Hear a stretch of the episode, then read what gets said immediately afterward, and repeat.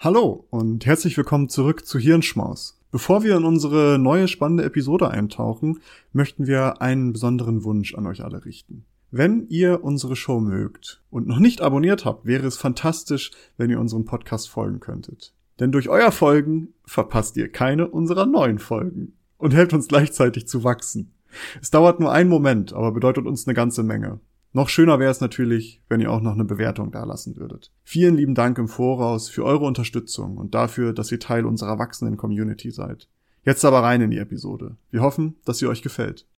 Hallo und herzlich willkommen zu einer neuen Ausgabe des Klugschwätzer Podcasts. Wir sind mal wieder in unserem traditionellen Format unterwegs und zwar unserer langen Episode. In dieser Folge sprechen Maurice und ich Nils über spannende wissenschaftliche Themen oder irgendwie Themen, die aus dem Kon, also aus der, aus der Welt der Wissenschaft inspiriert sind. In dieser Woche hat uns Maurice mal wieder eine spannende Folge mitgebracht. Maurice, erleuchte uns, was hast du uns mitgebracht? Nils, wir schreiben das Jahr 1883, ja. Frankreich ist kolonialistisch unterwegs in Asien. Versucht da Vormachtstellung in Vietnam zu behaupten. Und wie wollen sie das machen? Die wollen so die nördlichen sowie anschließend auch den östlichen Teil oder die Region des Landes einnehmen. Und für die Franzosen heißt dieser Teil Tonkin und Annam. Allerdings von Vietnam wird oder von Vietnamesen wird das nie so genannt, das sind so französische Namen. Aber diese Kämpfe um dieses Territorium oder diese Region dauert letztendlich ungefähr drei Jahre und wird dadurch eskaliert, dass auch noch China mit einsteigt, weil die auch ihre Vormachtstellung in diesen Regionen irgendwie ausbauen wollen. Letztendlich gewinnen die Franzosen aber und errichten ein sogenanntes Protektorat. Und äh, das ist aber noch leider nicht das Ende der Geschichte, denn bis, no bis 1896 wird dieses Gebiet immer wieder durch Kämpfe oder Aufstände gezeichnet sein. Und insgesamt wird in dieser Zeitspanne oder in diesen Aufständen und Kriegen werden circa 12.100 Menschen werden ihr Leben verlieren oder verletzt werden. Unter diesen Franzosen, die dabei waren, die tatsächlich wieder heimkehren können, letztendlich nach Frankreich, ist ein gewisser Louis. Den Nachnamen kennen wir nicht, der ist unbekannt. Aber dieser Louis kommt also aus diesem Krieg wieder zurück. Es war ein sehr krasser Krieg nach Frankreich. Und was er da so getrieben hat in seiner Heimat, ist auch unbekannt, man weiß es nicht so genau, aber man kann davon ausgehen, dass er so als ehemaliger Soldat wird das wahrscheinlich nicht leicht gehabt haben. Also der wird wahrscheinlich versucht haben, irgendwo anderweitig einen Job zu finden, wird versucht haben, eine Familie zu gründen und irgendwie so die, sag ich mal, Albträume des Krieges zu vergessen. Und all das könnte oder wird wahrscheinlich eine sehr große Herausforderung für ihn gewesen sein, beziehungsweise wird alles andere als leicht gewesen sein. Und diese Erfahrung im Krieg und die möglichen Schwierigkeiten in ein gewöhnliches Leben in Frankreich zurückzufinden, könnten auch einer der Gründe sein, warum sich dieser besagte Louis 1894 in Behandlung begibt. Mit Anfällen von Amnesie, Kopfschmerzen, Schlaflosigkeit, Reizbarkeit und einer manifestierten Neuroasthenie, das ist so ein eine altertümliche Form von Depression und Burnout, lässt dieser Louis sich in einer, in einer psychiatrischen Klinik einweisen. In dieser Klinik wird Louis Patient des Psychiaters François Léon Arnaud. In diesen Sitzungen zwischen den beiden kommt etwas zutage, worüber Arnaud sofort einen eigenen Fallbericht verfassen muss, um dies für die Nach Nachwelt festzuhalten. Denn dieser Louis erzählt etwas, was sehr, sehr spannend für Anno ist und gleichzeitig auch sehr verwunderlich und etwas, was ähm, seitdem ein großes Interesse in uns Menschen weckt, beziehungsweise schon immer relevant war, denn dieser Luis teilt mit oder teilt glaubhaft mit, dass für ihn alles, was um ihn herum geschieht oder geschehen ist, bereits passiert sei. Ein Zustand ist das für ihn, der ihn halt in ständige Aufregung versetzt. Zeitungsartikel sind für ihn über Dinge, die bereits passiert sind, die er schon kennt. Die Hochzeit seines Bruders beispielsweise kam ihm vor wie eine aufgeführte Nachahmung der Feier, die bereits stattgefunden hatte, was unter anderem dazu führte, dass Luis das Gefühl bekam, dass seine Familie sich gegen ihn verschworen hätte und dass er auch häufig gewaltsam auf sowas reagierte. Bereits vorher hatte er sich in, äh, in einer Klinik einweisen lassen, verließ diese allerdings nach kurzer Zeit, da er felsenfest davon überzeugt war, schon mal da gewesen zu sein. Auch in der Klinik, wo dann Arnaud arbeitete, wollte Louise aus gleichen Gründen nicht länger bleiben. Beim ersten Aufeinandertreffen des Arztes und seines Patienten war Louise auch felsenfest davon überzeugt, dass die beiden sich schon kannten und das gleiche Gespräch am gleichen Ort zur gleichen Zeit schon mal geführt hat. Ebenso ging er davon aus, dass Arnaud ihm die Unwissenheit über dieses Treffen nur vorspielen würde. Das erste Mal in der Geschichte diagnostizierte Arnaud daraufhin aus diesen Gründen eine Illusion déjà vu, aus der Louise scheinbar nicht mehr entkommen konnte. Grund dafür, und man weiß es nicht, warum dieser Louise in einer Dauerschleife an Déjà-vu gefangen war, Grund dafür könnte eine zerebrale Malaria-Infektion gewesen sein, die Louise sich in Vietnam während diesen Kriegen um Tonkin und Annam eingefangen hatte. Denn das befällt halt, wie der Name schon sagt, die Gehirnregion und warum das relevant sein könnte, da kommen wir später nochmal zu. Dieser Bericht ähm, hat für sehr viel Aufsehen gesorgt und ist auch heute noch, jetzt vor kurzem kam eine neue Übersetzung von diesem Bericht heraus, wo dieser Fall sehr detailliert beschrieben wird. Und äh, das ist ein bisschen, also mir macht das ein ganz mulmiges Gefühl, darüber nachzudenken, dass man durchs Leben geht und immer das Gefühl hat, dass das schon passiert sein könnte oder dass das schon passiert ist, was man sieht. Wir alle kennen dieses Gefühl, oder wahrscheinlich die meisten von uns kennen dieses Gefühl, dass man ab und zu mal so Momente hat und denkt, ah, Moment mal, das ist genauso schon mal passiert. Und diese jüngste Erwähnung von einem solchen Phänomen geht zurück bis zu 400 nach Christus. Ein gewisser Sankt Augustin hat das noch als falsche Erinnerung beschrieben. Dieses Bier habe ich doch schon mal getrunken. Moment. Oh. Augustiner Hell. Oida. Oida. 1876 beschreibt dann aber ein Emile Boyrock diese Wahrnehmung das erste Mal als Déjà-vu. Und Déjà-vu kommt aus dem Französischen dann logischerweise und bedeutet schon gesehen. Und beschreibt eben genau diese Wahrnehmung, dass bestimmte Situationen oder Gespräche oder was auch immer bereits auf der exakt gleichen Art und Weise schon mal erlebt zu haben. Diese Wahrnehmung davon, obwohl man weiß, dass das nicht stimmt, also dass man das zum ersten Mal erlebt. Und laut einer kleinen Studie aus Japan oder auch aus anderen Schätzungen geht man davon aus, dass ca. 70 Prozent der Menschen bereits ein Déjà-vu erlebt haben oder häufiger Déjà-vus erleben. Ich weiß nicht, hast du schon mal ein Déjà-vu gehabt? Ganz häufig. Oder was heißt ganz häufig? Ab und zu. Als äh, Science-Fiction-Fan weiß ich natürlich, dass das äh, ein Fehler in der Matrix ist. ganz klar. Und dementsprechend, äh, ja, eigentlich im Endeffekt nur beweist, dass wir in der Matrix leben. Aber ich kenne dieses Gefühl und es ist total nervig, weil so schwer zu greifen. Ja du weißt, du hast das Gefühl, ja, daran erinnere ich mich und also zumindest bei mir ist es dann so, ich versuche dann, ah, was kommt denn jetzt nochmal als nächstes, weil du weißt es ja eigentlich schon, aber und dann gefühlt habe ich auch so die nächsten Momente noch dann so, ja, ja, stimmt. Genau. Das wollte ich da, das wäre eigentlich das gewesen, was jetzt, da, ich war so kurz davor, mich daran zu erinnern und jetzt passiert's. Ja, Mensch. Also ähm, ganz, ganz abgefahrenes äh, Gefühl auf jeden Fall. Hauptsache, da kommt jetzt nicht nachher raus, ist ein Zeichen für Soziopathie. Was weiß ich was. Soziopathie. Nee, aber auf dieses, das Gefühl zu haben, zu wissen, was dann passiert, da kommen wir tatsächlich gleich auch nochmal drauf.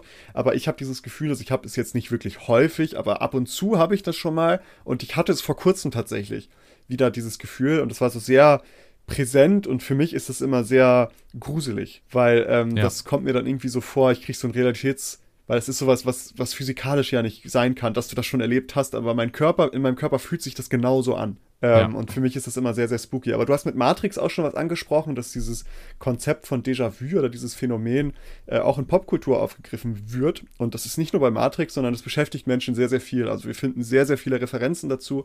Ähm, es gibt zum Beispiel ein sehr schönes Gedicht von Dante Gabriel Rossetti, ist ein großbritannischer oder englischer Dichter früher gewesen, Sudden Light. Kann ich nur empfehlen. Es ist ein sehr, sehr schönes Gedicht. Äh, aber es gibt zum Beispiel auch Charles Dickens hat in David Copperfield greift dieses Phänomen Phänomen von äh, Déjà-vu auf. Bei Catch 22, ich weiß nicht, ob du das kennst, diesen Antikriegsroman von Joseph Heller, Joseph Heller, ähm, wird darüber geschrieben. Stephen King hat eine komplette Kurzgeschichte zu Déjà-vu verfasst, die ich verlinkt habe. Die kann man, die kann man finden. Die hat er nämlich damals in einer Zeitung veröffentlicht. Ist schon relativ alt, aber eine sehr coole Geschichte. Ich habe die mal verlinkt, guckt euch das gerne an. Und es gibt sogar ähm, Neil Young hat in seiner alten Band Crosby, Stills, Nash Young hat ein Album, das Déjà-vu heißt und auch ähm, einen Song, der nur darüber geht. Und es gibt ganze Filme dazu. Also wir kennen, vielleicht einige von euch kennen den Tony Scott-Film Déjà-vu mit Denzel Washington. Oh, ja, ein ganz toller Film. und äh, aber halt auch Matrix wie Nils schon gesagt hat, in Matrix ist Déjà-vu ein Anzeichen dafür, dass äh, ein Glitch in der, in der Matrix eben vorliegt. Ein Fehler. Also wir, wir haben erstmal diese Geschichte von Luis, was so das erste wirklich dokumentierte, sag mal, pathologischer Fall von Déjà-vu ist, dass jemand da wirklich in Dauerschleife drin ist, sage ich mal. Und wir haben eben dieses Kulturphänomen, dass es uns Menschen sehr beschäftigt und wir viel das kulturell, Kunst, künstlerisch, aber halt auch äh, generell irgendwie dokumentieren oder aufgreifen. Aber was ist eigentlich Déjà-vu? Also worüber sprechen wir? Was wissen wir darüber? Es gab 2003 gab es eine Metastudie, die sich angeschaut hat, wie viele Studien oder Erkenntnisse gibt es schon dazu und die hat das, der, diese Metastudie hat das äh, ausgewertet und die haben dann auch versucht, diese Erkenntnisse in bestehende Theorie der kognitiven Psychologie einzuordnen. Und vieles, was da ausgewertet wurde, hatte leider so einen paranormalen Touch, sage ich mal, wo es dann irgendwie darum geht, dass es Geisterwelten und paranormal und was auch immer und waren somit wissenschaftlich eigentlich unbrauchbar. Allerdings waren da drin auch viele Umfragen enthalten, die er ausgewertet hat. Und aus denen konnte er dann so, sage ich mal, so grundsätzliche Erkenntnisse irgendwie ableiten. Zum Beispiel, dass einer der größten Auslöser von Déjà-vus sind Szenen oder Orte und danach kommen Gespräche und Konversationen. Aber die Hauptfeststellung war eigentlich, ey, wir wissen nichts darüber. Also das, was es dazu gibt, ist häufig einfach Umfragen, also Selbstangaben, wo Menschen gefragt werden, oder es geht in so eine pseudowissenschaftliche Richtung. Allerdings war diese Metastudie sehr wichtig, wie ich gelesen habe, denn diese Metastudie hat so den Fokus auf Déjà-vus gerichtet und Leute sind dann angefangen, haben gesagt, hm, ja, eigentlich interessant, wieso beschäftigen wir uns da nicht mit? Und die wissenschaftliche Aufmerksamkeit für dieses Thema ist dadurch halt gestiegen. Allerdings ist es halt diese Erforschung dieses Phänomens, wie man sich vielleicht vorstellen kann, relativ schwierig, denn so ein Déjà-vu dauert ja nicht wirklich lang. Wir alle kennen es, die das schon mal gehabt haben. Es dauert vielleicht ein paar Sekunden, lass es vielleicht eine Minute sein und es kündigt sich ja nicht an. Also man kann ja nicht sagen so, oh, jetzt kommt ein Déjà-vu, also wenn du Fragen hast, dann mach's jetzt. Oder wenn du was irgendwas machen ja. willst, dann mach's jetzt. Ist halt schwierig, das, äh, das so zu untersuchen. Und darum werden halt häufig Umfragen genutzt. Aber Umfragen ist ja sowas, ja, wie gut ist unsere Erinnerung noch daran? Wenn du mich jetzt fragst, ja, was für ein Déjà-vu, weil wie hast du das genau wahrgenommen? Auf einer Skala von 1 bis 10 ist immer ein bisschen fuzzy. Also du hast dann schnell da irgendwie ungenaue Daten, äh, weil Menschen, wenn die selbst irgendwas angeben, wie wir ja schon häufiger besprochen haben, ist das nicht immer ganz so verlässlich. Aber grundlegend kann man das gut nutzen. Aber interessant ist, es gibt auch experimentelle Versuche im Labor dazu. Und äh, jetzt wird es nämlich interessant. Ich bin dann jetzt reingegangen. Also ich bin rein und habe mir angeguckt, was wissen wir mittlerweile, was für Studien gibt es dazu. Und ich habe ein ganz abgefahrenes gefunden, denn wie gerade gesagt, die Erforschung davon ist relativ schwierig, weil es kündigt sich ja nicht an und man weiß ja auch nicht, was da genau, also wie lange das dauert und wann das eintritt. Jetzt haben aber einige findige Menschen haben es geschafft, per Hypnose Menschen künstlich ein Déjà-vu zu geben. Und zwar haben die das folgendermaßen gemacht. Es gab zwei Personengruppen, und die wurden hypnotisiert. Das waren extra Leute, die sehr anfällig dafür sind. Und dann gab es halt eine Gruppe A und B. Und in Gruppe A legte man den Leuten Puzzle vor und die haben dann die Suggestion zur posthypnotischen Amnesie bekommen. Das heißt, die haben gesagt, hey, du hast dieses Puzzle gespielt, aber wenn du jetzt gleich wieder aus deiner Hypnose rauskommst, vergisst du, dass du dieses Puzzle gespielt hast. Gruppe B wurde das Puzzle nicht gegeben, dafür aber die Suggestion, sich nach dem Aufwachen an das Puzzle zu erinnern, obwohl sie das gar nicht kennen. Das Ergebnis ist, dass Gruppe B häufiger danach ein Déjà-vu verspürt hat, wenn man denen halt dieses Puzzle gegeben hat und dass die dann halt diese üblichen Begleiterscheinungen beschrieben haben von Verwirrtheit und dieses Gefühl, das schon mal erlebt zu haben und äh, diese herbeigeführten Déjà-vus könnte man dann genauer untersuchen, ist dann die Hypothese dahinter. Äh, irgendwie auch ein bisschen eigenartig, äh, das halt ja. irgendwie auszulösen. Aber es stellt sich generell die Frage, ist es denn wirklich vergleichbar? Ist es denn wirklich das Gleiche oder ist es halt einfach nur irgendwie, weil das eine Suggestion ist und man deswegen ein bisschen, ja, beeinflusst ist? Ähm, das haben sich andere Leute auch gedacht und haben gesagt, ja, vielleicht gehen wir da anders heran und versuchen das nicht über Hypnose, sondern äh, wir versuchen das auf eine andere Art und Weise und zwar über Virtual Reality. Und da gibt es äh, eine Forscherin, die sehr viele Studien dazu gemacht hat mit Virtual Reality, um so dieses Phänomen Déjà-vu zu untersuchen. Und die hat eine Theorie aufgestellt, dass Déjà-vus ähm, im Grunde genommen Gedächtnisprobleme sind, die wir Menschen haben. Warum? Also erstmal, sie hat mit VR, also Virtual Reality, Personen durch verschiedene Szenarien geführt. Und dafür wurden verschiedene Szenarien so angeordnet, dass eine räumliche Übereinstimmung mit einem anderen Szenario bestand. Zum Beispiel ist ein Garten mit Büschen und Bäumen und äh, parallel dazu gibt es ein Szenario von einem Hinterhof, wo Müllberge sind. Und diese Müllberge sind aber an den gleichen Stellen, wo vorher die Büsche und Bäume waren und hatten auch eine Größe, dass das ungefähr zu diesen Büschen und Bäumen passte. Also dass die räumliche Anordnung von Dingen identisch ist. Und die haben herausgefunden, wenn solche räumlichen ähnlichen Szenen gezeigt werden, fühlen diese Menschen tatsächlich häufiger ein Déjà-vu als wenn Probanden halt gänzlich unterschiedliche neue Szenarien sehen. Also wenn ich jetzt zum Beispiel einen, einen Baum mit Büschen, also einen Garten mit Büschen und Bäumen sehe und danach irgendwie ein Büro, wo nichts räumlich übereinstimmt, dann ist es unwahrscheinlicher, dass ich ein Déjà-vu habe. Was die dann daraus ableiten, ist es, ist es so, dass die halt sagen, ja, das ist eine Gedächtnislücke, die wir haben. Denn dieses Gehirn versucht aufgrund der sehr ähnlichen räumlichen Gegebenheiten das neue Szenario mit, mit, dem bereits erlebten Szenario zu verknüpfen. Allerdings können wir uns an dieses bereits erlebte Szenario nicht mehr wirklich erinnern, weil das ja nicht identisch ist und was dann zu diesem komischen Gefühl haben, dass wir das schon mal waren, was halt dazu führt, dass wir dieses komische Gefühl haben, dass wir schon mal da waren.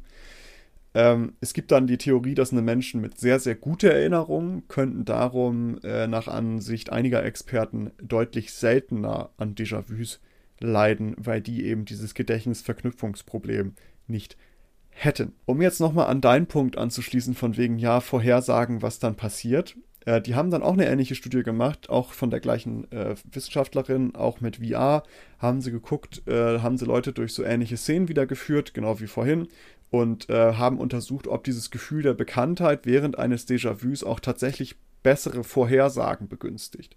Und die Leute mussten dann halt durch, diesen, durch diese geführte VR-Tour äh, und da hatten sie dann äh, häufiger ein Déjà-vu und dann mussten sie angeben, in welche Richtung als nächstes abgebogen wird in dieser Tour. Äh, und das Ergebnis ist, dass Déjà-vus Vorhersagen nicht besser machen als einfaches Glück. Ähm, was dann wiederum für dieses Gedächtnisproblem sprechen würde, dass wir nur denken, dass wir das schon mal gesehen haben, aber eigentlich das ein anderes Szenario ist, das einfach nur eine räumliche Ähnlichkeit hatte äh, und sonst eigentlich nichts ähnlich ist. Aber das ist eine Theorie, also die Theorie des Gedächtnisproblems, sage ich mal. Es gibt eine andere Theorie, und zwar die besagt, dass Déjà-vus auf neurologische Fehlzündungen beruht. Und diese Theorie besteht, weil man beobachtet hat, dass Menschen, die ähm, an Epilepsie leiden, dass die häufiger Déjà-vus erleben. Und dass diese Déjà-vus häufig in Verbindung mit Anfällen im Frontallappen, also im Gehirn, stehen könnten. Sprich, die Fehlfunktion der Nerven im Gehirn könnten seltener auch bei nicht an Epilepsie Erkrankten stattfinden. Aber bei Epilepsie ist es dann so begünstigt, dass es häufiger stattfinden würde. Allerdings muss man da ergänzend zu sagen, gibt es auch Berichte, dass diese Déjà-vus durch diese Anfälle im Frontallappen, die, ähm, die dann Epilepsie-Patienten zum Beispiel haben, nicht gleich wahrgenommen werden wie, ich sag mal, normale Déjà-vus die man so für gewöhnlich hat und dass es da durchaus was anderes sein könnte, zwar ähnlich, aber anders. Same but different. Also, dass das vielleicht nicht 100% vergleichbar ist, was dann vielleicht auch die Theorie, dass jedes Déjà-vu eine neuronale Fehlzündung ist, ähm, dass die vielleicht dann auch deswegen nicht stimmen könnte. Eine weitere Theorie behauptet, dass Déjà-vus lediglich falsche Erinnerungen sind, die unser Gehirn beim Erfahren eines bestimmten Szenarios erstellt. Der St. Augustin hatte, hatte das damals schon als falsche Erinnerung beschrieben. Und das wird auch tatsächlich untersucht. Denn da gucken die sich an, ähm, ob, also es gibt falsche Erinnerungen, dazu gibt es sehr viel Forschung. Ist eigentlich auch eine interessante Episode. Vielleicht machen wir darüber irgendwann mal eine Episode, weil das äh, ziemlich spooky ist. Oh, ich, ich hoffe, irgendjemand macht mal eine Liste, wo alle angekündigten, aber nicht umgesetzten äh, Folgen irgendwie aufgelistet sind. Das könnten einige sein. Ja, mittlerweile sind es viele, glaube ja, ich. Ja, das befürchte ich tatsächlich auch. Ah, darum, vielleicht gehen wir da gar nicht mal tiefer drauf ein, aber ähm, ähm, Déjà-vus könnten falsche Erinnerungen sein. Es gibt aber auch in, äh, Untersuchungen mit Gehirnscans, die dem widersprechen. Denn man hat ähm, dann den Probanden, die an dieser Studie teilgenommen haben, hat man zusammenhängende Wörter vorgelesen. Also zum Beispiel Bett, Kissen, Nacht, Decke und so weiter. Und das verbindende Wort ist natürlich Schlaf. Und danach wurden sie gefragt, ob ihnen ein Wort mit S vorgelesen wurde. Und bei Bett, Kissen, Nacht, Decke ist natürlich kein Wort mit S dabei. Die haben das somit verneint. Und später wurde ihnen aber die Frage gestellt, ob sie das Wort Schlaf gehört hätten. Und das ist so ein typisches Studiendesign für falsche Erinnerungen, also dass man so zusammenhängende Wörter sagt und dann sagt, hey, haben wir dir nicht gerade Schlaf gesagt? Und das Gehirn sagt, ah ja, na klar, ne, weil das verknüpft dann die Wörter. Weil das so assoziiert. Genau, und assoziiert ja. das, aber in Wirklichkeit ist das gar nicht passiert. Und das haben sie dann da auch gemacht, haben aber erst gefragt, hey, hast du ein Wort mit S gehört? Die sagen nein. Und dann hast, haben sie gesagt, hey, äh, hast du das Wort Schlaf gehört?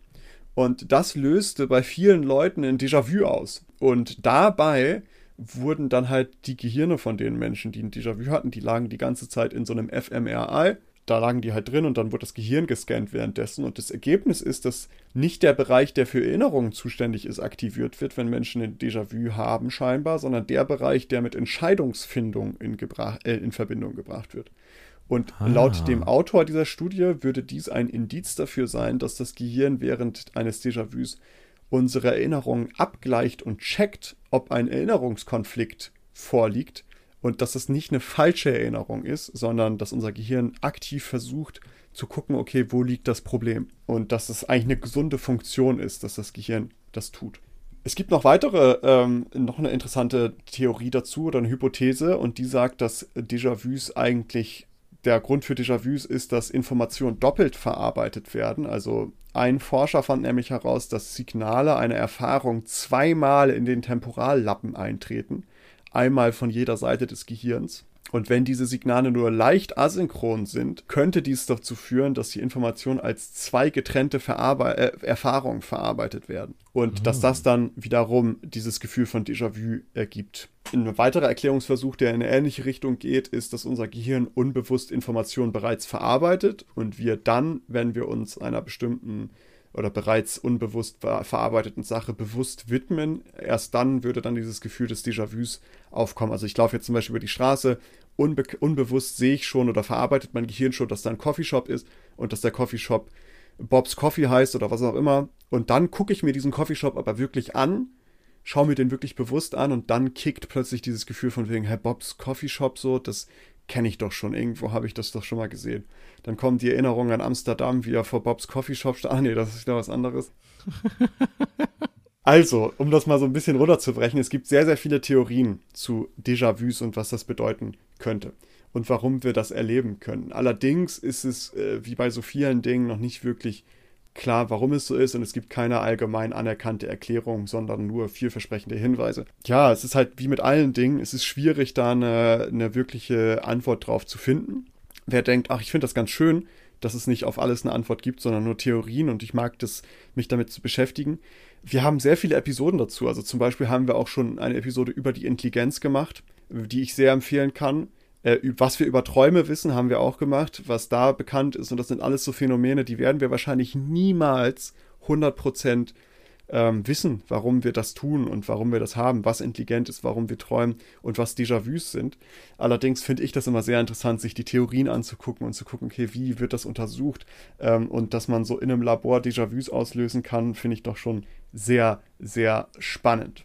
Ich muss auch dazu sagen, vielleicht noch ein Punkt, äh, die, diese Untersuchung, weißt du noch, diese eine Folge, in der du ein Experiment präsentiert hast, in dem es irgendwie um äh, Vorhersehung ging? Also im Endeffekt ja dieses, wie dieses Gefühl, ich weiß, was als nächstes kommt und da ging es irgendwie ja. um ob Leute irgendwie in der Lage sind, in die Zukunft zu schauen oder ja. irgendwie sowas. Und wo, wo sie dann irgendwie sagen sollten, was hinter dem Vorhang ist oder irgendwie sowas. Ja. Als als du das erzählt hast, mit dieser auch Vorhersehung oder diesem, was als nächstes kommt, musste ich sofort wieder an dieses Experiment denken, wo ja unser Hirn Korrelation und Kausalität dann irgendwie durcheinander wirft, so, weil es denkt, es korreliert, es passiert das, was ich denke, was pass äh, passiert, also muss da ja auch eine Kausalität liegen. Also es muss, ich muss wirklich, aus welchem Grund auch immer, in der Lage sein, in diese Zukunft zu schauen.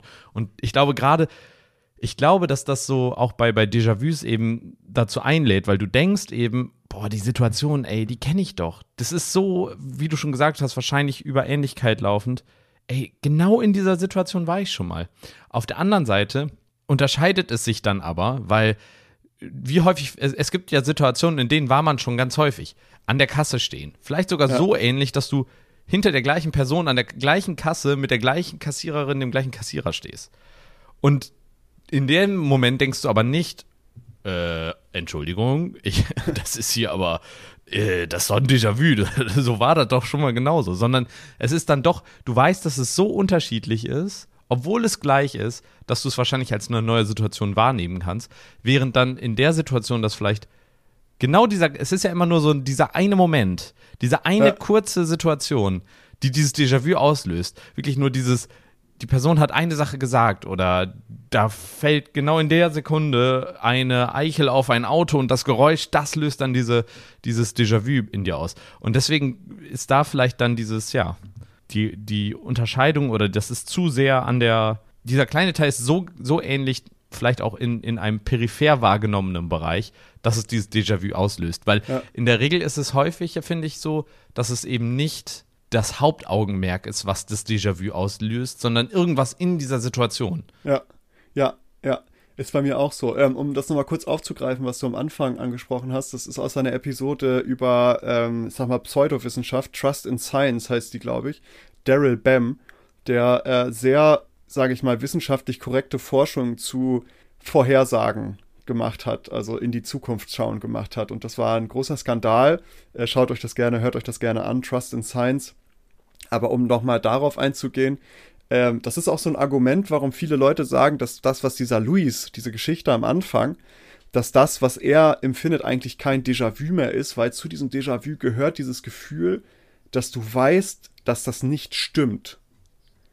Ja. Äh, das hatte Luis nicht mehr. Der hat immer gedacht, dass es wirklich, dass er wirklich das schon erlebt hat und dass andere Leute ihn verarschen mhm. würden was noch viel, viel gruseliger ist, weil das dann halt in so einer Psychose ja. irgendwie, dass er da unterwegs ist. Also ähm, eigentlich das, aber das wirklich herkömmliche Déjà-vu ist dieses Gefühl, dass du weißt, dass das nicht stimmen kann, dass du das schon erlebt hast, aber nichtsdestotrotz dieses Gefühl hast. Und äh, ich kenne das genauso, wie du das sagst. In den Fällen, wo man denken würde, da würde sich jetzt ein Déjà-vu häufiger auslösen, also zum Beispiel in bestimmten Situationen, in denen man häufig ist, also zum Beispiel der Weg zur Arbeit, im Büro sitzen, mit Freunden treffen, die man regelmäßig trifft, da würde man ja sagen, okay, das ja. ist so eine Übereinstimmung mit Dingen, die ich häufig erlebe, dass es da einfach häufiger auftritt. Stimmt aber überhaupt gar nicht, weil die Déjà-vus, die ich habe, sind immer sehr, sehr einzigartig, wo man so denkt, okay, das ist nichts, worauf ich jetzt häufig treffe und die Wahrscheinlichkeit, dass es da irgendwo schon mal etwas gab, was dem nahe ja. kommt, denkt man immer so, hm, ist das, ja, ist gering, aber gleichzeitig weiß man, dass es, dass es nicht stimmen kann, dass man das ja. erlebt oder schon erlebt hat ich habe das häufig in so Alltagssituationen, wirklich so in Gesprächen manchmal, dass ich das Gefühl habe, ey, genau darüber haben wir doch schon mal gesprochen, vielleicht auch, weil man manchmal über Themen häufiger redet. ähm, oder eben in, in solchen Kleinigkeiten, was ich gerade meinte, so irgendwie irgendwas fällt runter oder äh, weiß ja. ich nicht, irgendwie solche Sachen. Da habe ich das ganz häufig. Ja, ähm, aber es ist, also ich, ich finde das auch immer interessant. Ich habe mir immer gedacht, also früher, ich weiß noch, als ich mein erstes Déjà-vu hatte und noch nicht wusste, dass das so etwas ist, was Menschen erfahren, also dass das etwas ist, was normal ist, sage ich mal in Anführungsstrichen, ja. man fühlt sich so eigenartig. Und ich stelle mir ja. gerade vor, so eine Zeit, wo Menschen da nicht drüber geredet haben, weißt du, alle hatten das irgendwie mal und alle dachten so, oh shit, irgendwas stimmt mit mir nicht, so, ich bin ein Zeitreisender oder was auch immer oder oh, ich habe einen Glitch irgendwie in der Matrix oder was ist hier los, Hexenwerk, Zauberei oder sowas. Ich wollte gerade sagen, so während der Hexenverbrennung. Ja. Äh, kennt ihr, äh, kennt ihr dieses Gefühl auch? Auf den Scheiterhaufen mit ihm! Hexe! und dann denke ich mir so krass, dass man, dass es eigentlich gut ist, über sowas zu reden, wenn man solche, solche Anfälle hat oder sowas oder solche Phänomene, wie gut es tut, dann herauszufinden, dass andere Menschen das auch haben. Weil man sich sonst ja, so total. denkt, ich bin so eigenartig, irgendwas stimmt nicht mit mir. Dann hörst du so, ah, okay, 70% der Menschen haben das. Ja, dann ist ja alles easy. Ja, es ist, ist true. Aber um das nochmal weiter auszuführen, wir wissen nicht genau, woher es kommt ähm, und was, was es genau begünstigt oder warum wir das haben. Aber es gibt noch was sehr, sehr abgefahrenes und zwar gibt es nicht nur Déjà-vus, es gibt noch andere. Zum Beispiel gibt es auch Jimmervu. Und das heißt noch nie gesehen. Und das beschreibt das Gefühl, dass man sich in einer, einem bekannten Setting plötzlich fremd fühlt oder wenn bekannte Dinge plötzlich unbekannt erscheinen. Es ist nicht zu verwechseln mit Gedächtnisverlust, weil bei Gedächtnisverlust erscheint wirklich etwas unbekannt, dass wir tatsächlich, weil wir wichtige Informationen vergessen haben. Bei Jimmervue ist es allerdings so, wir wissen, dass wir damit vertraut sind, aber es erscheint uns trotzdem unbekannt. Zum Beispiel, wir sehen unserer Mutter ins Gesicht und ihr Gesicht erscheint uns plötzlich ganz neu und unbekannt. obwohl wir weiterhin wissen, dass diese Frau unsere Mutter ist. So ein bisschen Alzheimer-Demenzmäßig. Ja, aber du weißt, du weißt, dass es ist genau das gleiche wie Déjà-vu, nur halt andersrum. Bei Déjà-vu weißt du auch, du hast es noch nicht erlebt, aber es kommt dir so vor. Und bei Jimmervue ist es, ich gucke Nils ins Gesicht, ich weiß, dass es Nils ist, aber er sieht, dieses Gesicht kommt mir vollkommen unbekannt vor. Ja, weißt du das nicht bei Demenzkranken? Ist, glaube ich, bei Demenz, ne? Dass, dass die Leute vergessen, wer du bist. Ja, aber die vergessen, wer du bist, weil das halt, die vergessen wirklich, dass du Nils bist und denken, du bist eine neue Person. Oder denken, du bist eine andere Person oder sowas. Du bist der Ehemann von vor 30 Jahren oder so. das hatte ich mal, ich habe mal, äh, das ist, das ist jetzt Geschichten aus dem Paulaner Garten. Ich habe mal ähm, für einen Physiotherapeuten, als, als Jugendlicher habe ich einem Physiotherapeuten geholfen, immer wenn er durch die Alterheim, Altersheime gezogen ist, um den alten Menschen so die Arme zu halten, während sie ihre Schritte machen oder was auch immer. Und da hatte ich immer eine Frau, die dachte immer, ich wäre ihr Ehemann und ich würde sie zum Tanzen abholen. Das war äh, schon, schon krass. Äh, naja, wow. aber ähm, beim Jima Vu ist es so, ich weiß, dass du Nils bist, aber du erscheinst mir trotzdem unbekannt. Okay. Ah, okay, jetzt check ich's. Also, okay, wir, wir kennen, ich weiß, wer du bist, aber ich habe nicht das Gefühl, dass wir uns kennen. Genau, also du kommst mir plötzlich ganz unbekannt vor. Dein Gesicht sieht, sieht ja, anders okay. aus für mich oder ich habe das Gefühl, ich habe dich noch nie gesehen, aber ich weiß, dass du jetzt bist. Genau halt wie beim Déjà-vu. Ich weiß, dass ich das noch nie erlebt habe. Trotzdem kommt es mir so vor, als hätte ich es erlebt. Ähm, und das ist halt das Gegenteil davon. Auch da, auch beim Jima-Vu weiß man noch nicht, warum Menschen dies erleben können. Ebenso weiß man nicht, wie viele Menschen diese Erfahrung machen und wie häufig. Es wird allerdings davon ausgegangen, dass es seltener auftritt als Déjà-vus aber dass es durchaus existiert. Also auch dazu gibt es jetzt äh, mehr Forschung beziehungsweise mehr Untersuchungen zu, wie und äh, wie sich das genau äußert und wie viele Menschen davon betroffen sein können. Ich für meinen Teil muss sagen, ich hatte das noch nie, dass ich ein Jima-Vu hatte. Jima hatte ich auch noch nie. Ähm, darum gehe ich auch einfach mal davon aus, dass das seltener ist.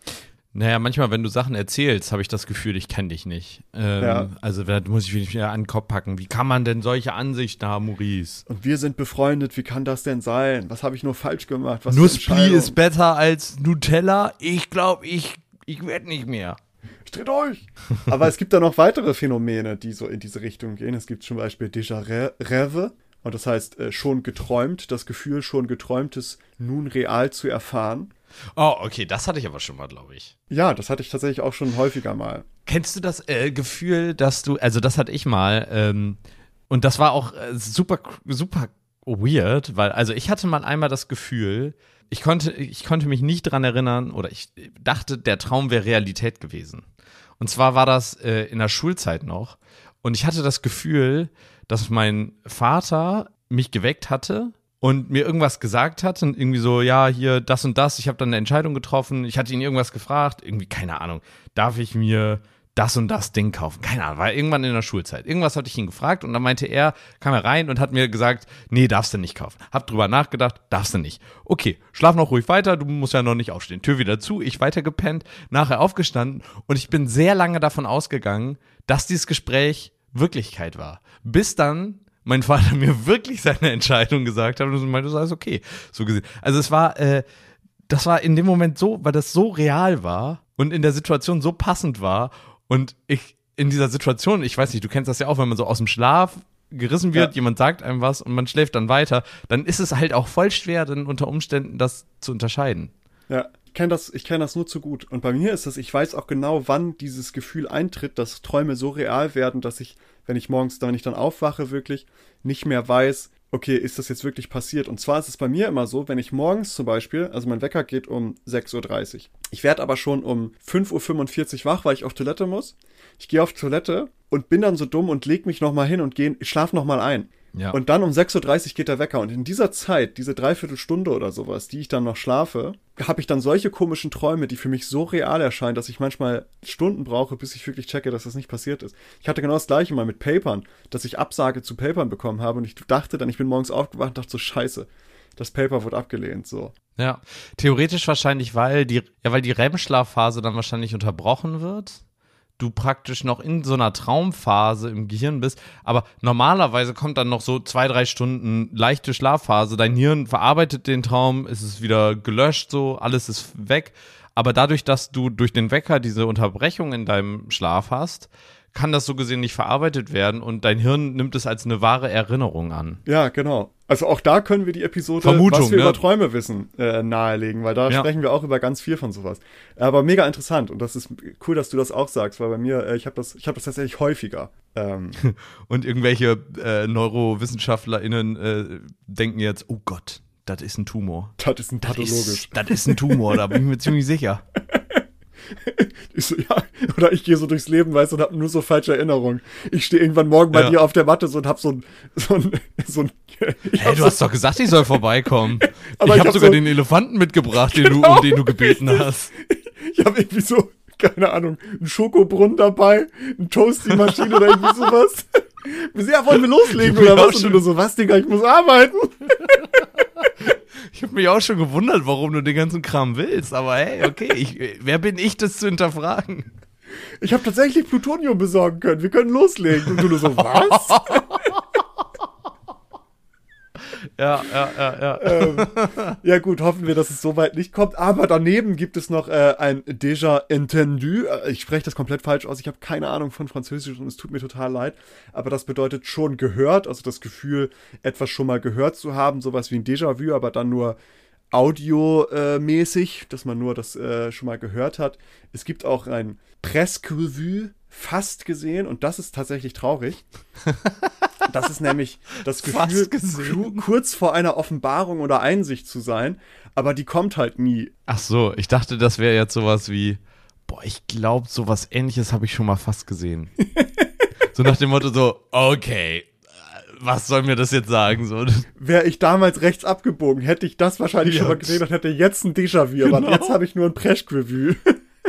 oh Mann, ey. Aber das ist doch irgendwie, irgendwie traurig, oder? Das Gefühl, so kurz vor irgendwas absolut Bahnbrechendes zu sein. Du denkst, so, gleich habe ich diese Einsicht, weißt du, diese Offenbarung, aber es kommt einfach nicht. Wie Verstopfung so ein bisschen. Ja, das stimmt. Aber wenn der Korken dann einmal rausflutscht, dann ist es, es tut einmal Aua und dann geht's gut. es tut einmal aua. Gut, äh, das ist jetzt, äh, da geht's jetzt in eine ganz andere Richtung, aber ich fand es sehr interessant, dass es, dass es auch so andere Phänomene im Déjà-vu-Dunstkreis gibt.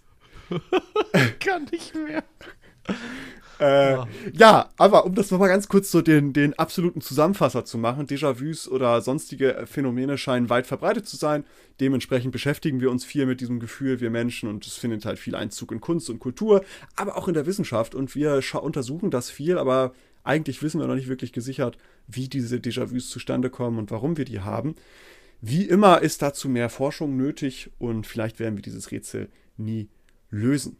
Vielleicht also ist das auch sowas wie so ein Preschke-Vu, weißt du? Wir sind kurz vor dieser Einsicht bei diesen ganzen Problemen, aber die kommt halt einfach nicht. Wir werden es nie herausfinden. Darum, aber ich habe mich auch gerade gefragt, jetzt in, ich habe so einen eigenen Gedanken, könnte es einen evolutionären Vorteil für Déjà-vus geben? Das ist ja so dann so die evolutionäre Herangehensweise, dass man sich überlegt, hm, könnte das irgendwie wichtig für den Menschen sein, dass wir mal dieses Gefühl haben, ich war hier schon mal, ich habe das schon mal mitgemacht. Ist das vielleicht so ein Gefahreninstinkt, weißt du? Naja, auf der einen Seite ist es ja so ein bisschen Self-Awareness. Du Ja. weißt ja dadurch, du bist dir deiner Situation bewusst, du bist dir bewusst, in welcher Lebenslage du dich so gesehen befindest. Dementsprechend, ja, hat das vielleicht so ein bisschen was mit, ja, Bewusstsein und so weiter zu tun. Auf der anderen Seite, ah, ich weiß nicht, ob man da jetzt wirklich so einen direkten Vorteil hat. Weil das wäre ja so die Hardliner-Ansicht, ne? Dass man nur Dinge hat oder tut, die evolutionär von Vorteil sind, weil sonst hätten wir das nicht. Ja, aber das, das zum Beispiel würde ich, dem würde ich widersprechen. Ich glaube, dass, also, evolu evolutionär setzt sich langfristig unter Umständen etwas durch, aber etwas, was vollkommen belanglos ist, keinen Vorteil und keinen Nachteil hat, kann halt trotzdem die ganze Zeit mitschwingen. Sehe ich genauso. Weil, so, wenn das, wenn das dominant ist, so gesehen, und, und dich nicht behindert, dann warum sollte das nicht, äh, warum sollte das dann weg äh, evolutioniert werden? So ja, halt gesehen? wie so Rudimente, die wir haben, ne? Der Blinddarm. Der Blinddarm ist nach wie vor ein wichtiges Organ. Da werden äh, die ganzen, da wird der Nachtisch drin verdaut, ne? Ja, ich bin ja auch sowieso nach wie vor ein, ich, ich kämpfe noch nach wie vor für den Blinddarm. Ja, meiner ist leider schon raus, den muss ich mir ziehen lassen. Den kleinen Frechdachs. Mhm. Ähm, ja, aber in, äh, in diesem Sinne würde ich das Thema auch gerne abschließen. Déjà-vus. Solltet ihr das Gefühl haben, all das schon mal gehört zu haben, dann tut's mir leid. ähm, aber wir kommen zu unserer gewohnten Frage. Die nichts mit diesem Thema zu tun hat. Und Nils, diese Frage, ich weiß nicht, ob ich sie dir schon mal gestellt habe, die beschäftigt mich in letzter Zeit sehr viel. und ich habe schon mit sehr vielen Leuten darüber gesprochen und die erscheint dir jetzt ein bisschen eigenartig. Aber ähm, stell dir vor, es bricht so etwas aus, sowas wie so ein Virus oder sowas, und äh, Kinder werden plötzlich sehr aggressiv. Was ja. denkst du, wie viele fünfjährige Kinder könntest du gegen die, gegen wie viele fünfjährige Kinder könntest du reell kämpfen ohne Waffen? Ja, das hast du, da haben wir schon mal drüber gesprochen. Boah, das ist, das hängt, glaube ich, auch ganz stark mit, also Fünfjährige, ne? Ja, und Wie Durchschnitt, sind die weißt, es sind Mädchen, Jungs, äh, und die sind alle, es ist immer normal verteilt, genau der Durchschnitt. Boah, schwer zu sagen. Das Problem ist halt, in der Masse werden die stark, ne? Und sind die gut koordiniert? Ja, ja. Arbeiten die zusammen? Es sind Fünfjährige, durchschnittlich Fünfjährige, ne? Die sind halt auch noch mal ein bisschen plemplem, sind die schon. Okay. Ich bin echt schlechter Kämpfer, ne? Ich glaube, wenn ich boah, weiß nicht, wenn die mich aus dem Hinterhalt angreifen würden, keine Chance, dann würde ich vielleicht mit zwei, glaube ich, oder drei klarkommen, vier, weiß ich nicht. Aber nee, ich glaube, ich, ich, ich glaube, ich würde nicht viele schaffen. Okay. Ja, Maximal vielleicht mit der, mit der Knall- und Falltechnik. Einfach auf sie drauf fallen, in der Hoffnung, äh, möglichst viele auf einem, auf einen Schlag zu erwischen. Aber ansonsten, abseits davon, schwierig. Also bist du so bei drei, vier? Ja, würde ich, ja, ja, kommt drauf an, ne? Wenn die einen Meter groß sind, vielleicht auch sechs, je nachdem, wie viele ich treffe, ne, beim Fallen. Ja, ich sage mal, so mein Maximum wären, glaube ich, zehn. Zehn. Aber das wäre dann schon, das wäre schon richtig Pressure Fight, ne? Also das wäre schon, das wäre. naja, gut, aber also äh, du kannst ja, also zehn Leute können ja gar nicht um dich drum stehen. Nee, darum. Sagen Und, wir mal, äh, realistisch können drei oder vier neben dir stehen. So. Aber die können dich natürlich halt beißen, so weißt du, die sind genau auf der Höhe, wenn die nach vorne schlagen, schlagen die dir in den Schritt so. Die können sich so an dein Bein klammern, an deine Arme, so weißt du, du kannst sehr schnell, wenn es so fünf, von fünf Fünfjährigen kannst du schon schnell immobil gemacht werden, wenn die Glück haben. Okay, ich würde sagen, ich schaff sogar mehr. Weil theoretisch stehen ja nur vier um dich herum direkt. So, und wenn du den ersten zurückdrängst, dann drückt er ja auch die ganzen, die hinter ihm stehen, zurück. Das Problem ist nur, wenn dann da zu viele dahinter stehen, aber wenn die dich auch, wenn die alle dann drücken von hinten, also ich glaube sogar, ich, also der Punkt ist, wenn die dann mich von hinten drücken, können die mich ja gar nicht mehr wirklich angreifen. Gut, die können dann beißen vielleicht noch. Das ist wirklich ein bisschen schwierig. Aber wie viel Kraft hat so ein fünfjähriger Kiefer?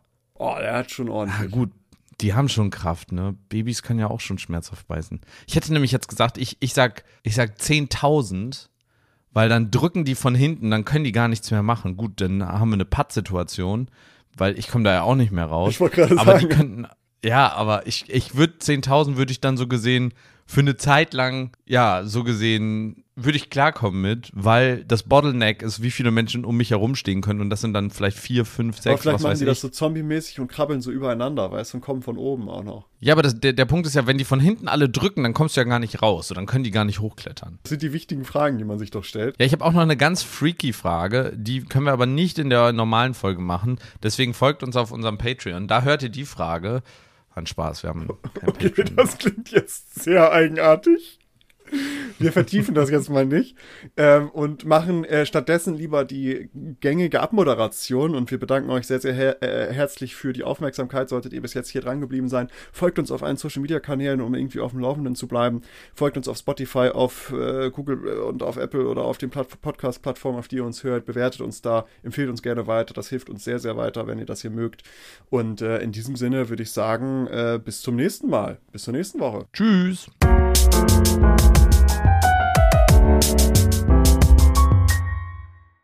Danke, dass ihr diese Episode komplett gehört habt. Solltet ihr uns hier noch nicht folgen, würden wir uns sehr freuen, wenn ihr unseren Podcast abonniert und bewertet.